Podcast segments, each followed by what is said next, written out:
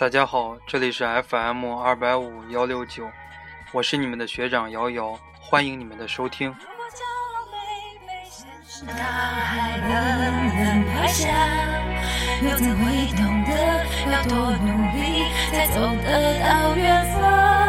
如果梦想不曾坠落悬崖，千钧一发，我们讲年年岁岁花相似啊，岁岁年年人不同。今天呢是二零一五年的六月七号，也是一年一度的高考。我们每个人呢，相信每个考研的人哈，都经历过高考这段岁月。我们今天呢，再回味一下高考。学长呢，曾经也是通过这种高考。啊，才考上了这个大学，后来呢，通过考研考上了研究生。我对高考呢，一直有一段啊，怎么说呢，难以割舍的情怀吧。因为我高中的时候是一个比较叛逆的人，基本上不怎么学习的。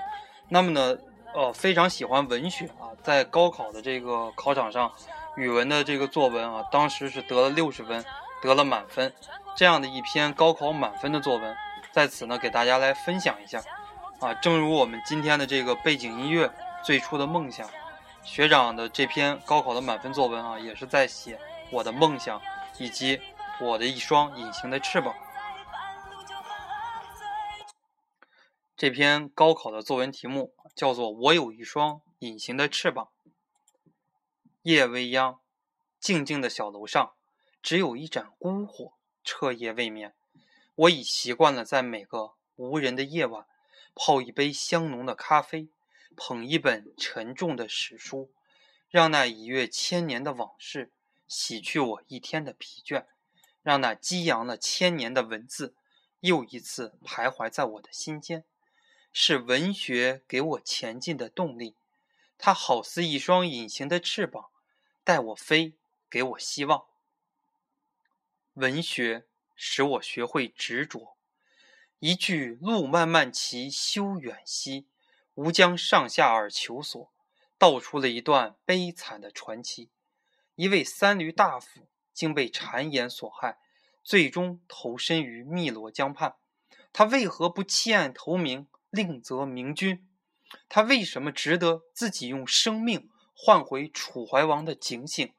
又是什么力量使他固执简简之为浣溪，忍而不能舍也？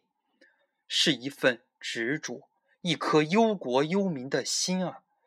执着看似普通，但当面对生命的蹂躏、人生的起伏、民族的兴衰成败，有几个人能像屈原一样舍身报国呢？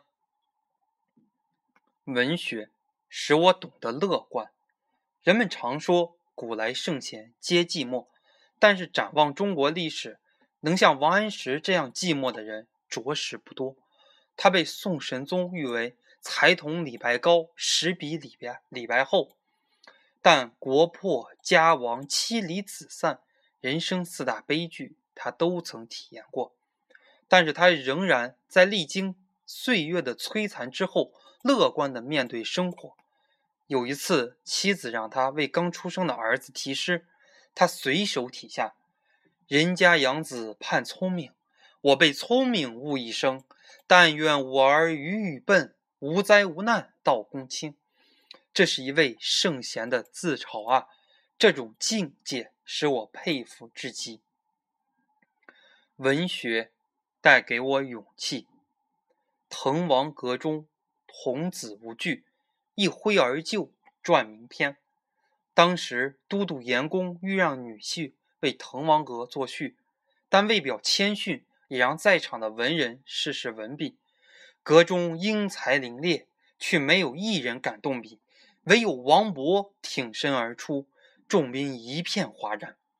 但当他写到“辽水尽而寒潭清，烟光凝而目光紫”时，严公已然沉默不语。直到他写到“落霞与孤鹜齐飞，秋水共长天一色”时，众宾惊奇，此真天才，当永垂不朽矣。一场宴会的主角竟是一个童子，靠的就是他初生牛犊不怕虎的勇气啊！倘若他当日退缩谦恭，那么中国文坛定将少了浓墨重彩的一笔。曾经多少个这样的夜晚，沐浴在文学的殿堂里，让那平凡的文字一次次打动我的寂寥，抚慰我心灵的创伤，为我的行程铺满希望，直指我心中的梦想。是文学，好比一双隐形的翅膀，带我飞，飞向远方。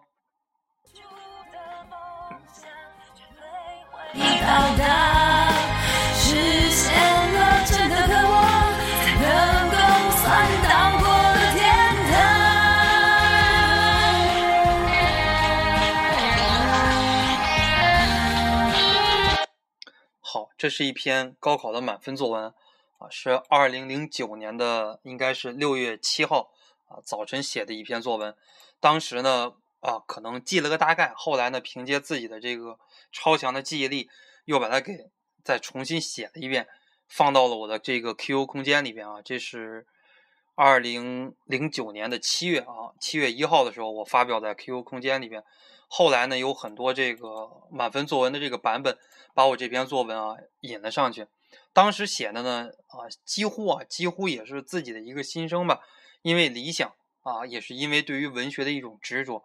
因为我高中三年并没有啊读太多的这个跟跟这个高考有关的书啊，大部分读的都是一些课外的东西。给我印象最深刻的就是明朝那些事儿，对吧？一个公务员写的，江西的一个公务员，海关啊。从二零零六年的时候，就是我上高一的时候，他开始连载。一直到二零零九年的七月，我整个高考结束啊，他才转载完。每期呢必看他的这个转载的东西，啊，这也是包括看了很多的东西啊，史铁生的很多东西。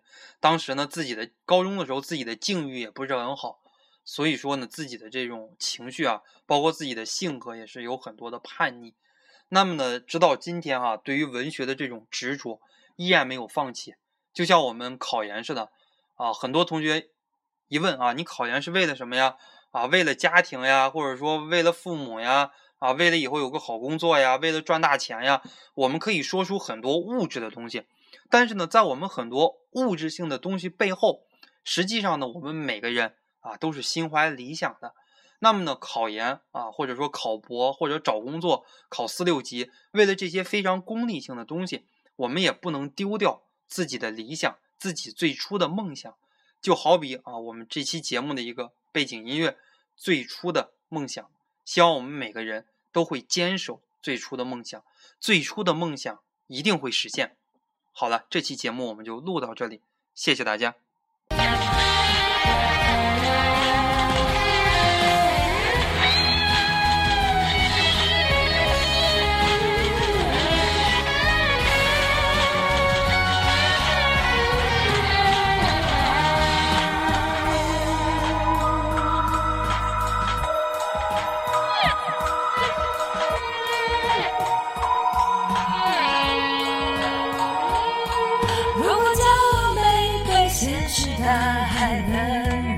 下，又怎会懂得要多努力才走得到远方？如果梦想不曾坠落悬崖，千钧一发，又怎会晓得执着的人拥有隐形翅膀？把眼泪装在心上，会开出勇敢的花。可以在疲惫的时光，闭上眼睛，我。一场纷